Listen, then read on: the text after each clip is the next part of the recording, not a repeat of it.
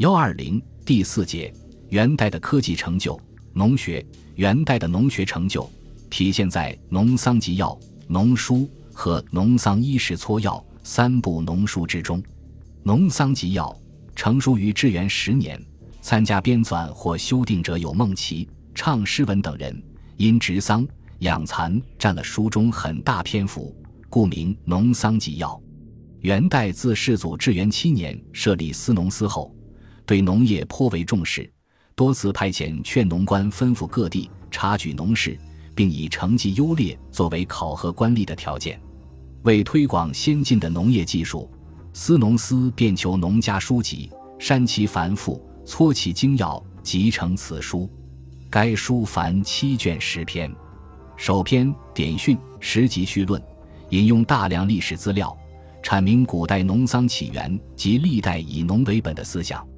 以下依次为：耕垦、播种、栽桑、养蚕、刮菜、果实、竹木、药草、资畜九篇。书末附有《岁用杂事》一篇，记述每月应做的农事。书中对我国北方旱田地区农副业生产所需的技术已经灿然大备了。与《齐民要术》一书相比，内容多有增益，新添了不少作物种类及其栽培方法。尤其对木棉的栽培技术、脱花去籽、棉纺加工技术记载更为详尽。就其重要性来说，《农桑集要》是我国古代最全面的一部指导农业生产的书籍。农书成于成宗元贞年间，仁宗皇庆年间又做过一些润色修改。作者王真，字伯善，东平人，历任宣州金德县尹、信州永丰县尹。他在金德县引任上就非常重视农业，每年都教百姓种桑若干棵、繁麻竹、禾黍之类的种植收藏技术，他都亲自传授给百姓。又画钱帛、优楼、坝之类的农具，让百姓制造使用。百姓说：“使用农具是农家的本色，我们世世代代都使用农具，还用得着教我们吗？”其他县的县令听到这件事，都纷纷嘲笑王真。认为他不务正业，但是过了三年之后，王真还未离任，京德的百姓已从王真的教诲中得到了好处，于是家传户送，感谢王真教给他们使用农具以及科学种田的技术。后来调任江西永丰县令，也同样取得了良好的政绩。凡按照他的意见耕种田地者，他都赐酒奖励；凡怠惰不听教导者，他往往痛心疾首，引咎自责。《农桑集要》问世时，全国尚未统一，故书中偏重于北方的农作物生长栽培技术。到王真任县令时，已经南北混一，四海一统。在这种情况下，迫切需要一部总结指导全国农业生产技术的书籍。在这以前，后魏贾思写的《齐民要术》只适用于黄河中下游地区；南宋陈夫的《农书》则局限于江浙一带。而王真的农书所论述的范围，则涵盖了全国所有的地区。就其重要性而言，那些农书都不能与王真的书比肩。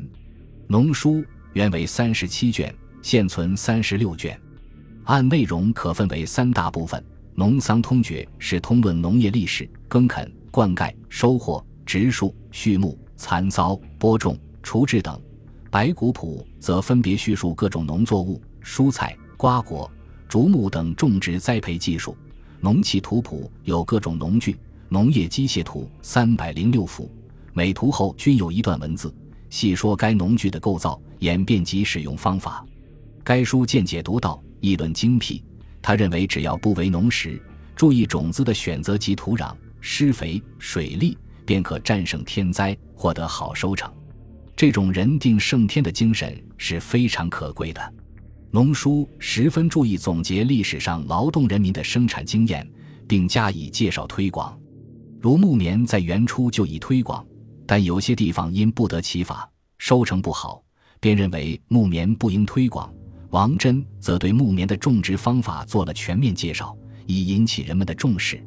又如《收获篇》说：“今按古今书传所载，南北习俗所宜，据述而悖论之。”树不失早晚先后之节也。相同的作物，在不同地区收获季节亦不相同，收获时应注意哪些事项，一一加以论述，以备收获时参考。这对于推广农业技术是很必要的。又如在《蚕骚篇》中对南北蚕骚之事，则其精妙，比之于书，以为必效之法。叶蚕者取其要诀，岁岁必得。只要认真按照王真所提供的方法去做，必定会使蚕丝获得高产。作为一个有正义感的地方官员，王真不但是一位农学家，而且还是一位关心民末的县令。他同情劳动人民的疾苦。对贪官污吏的横征暴敛表示极大的义愤，这种品质是非常难能可贵的。《农桑医时撮要》是魏吾尔农学家鲁明善撰写的，他曾在安丰路肃政联访司任职，肃政联访司兼劝农事。鲁明善利用这一机会走遍江淮地区，对那里的农业情况做了调查研究，又对古代农书爬书剔掘，经过深思熟虑。终于写出了这本重要而又颇具分量的农学著作。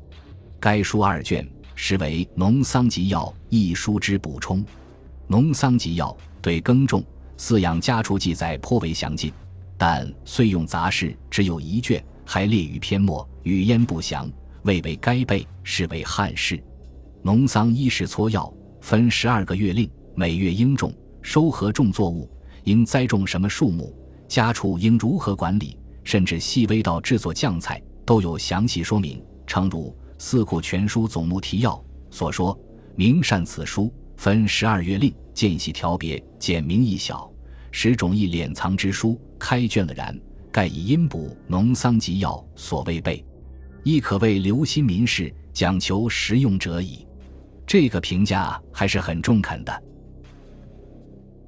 本集播放完毕，感谢您的收听。喜欢请订阅加关注，主页有更多精彩内容。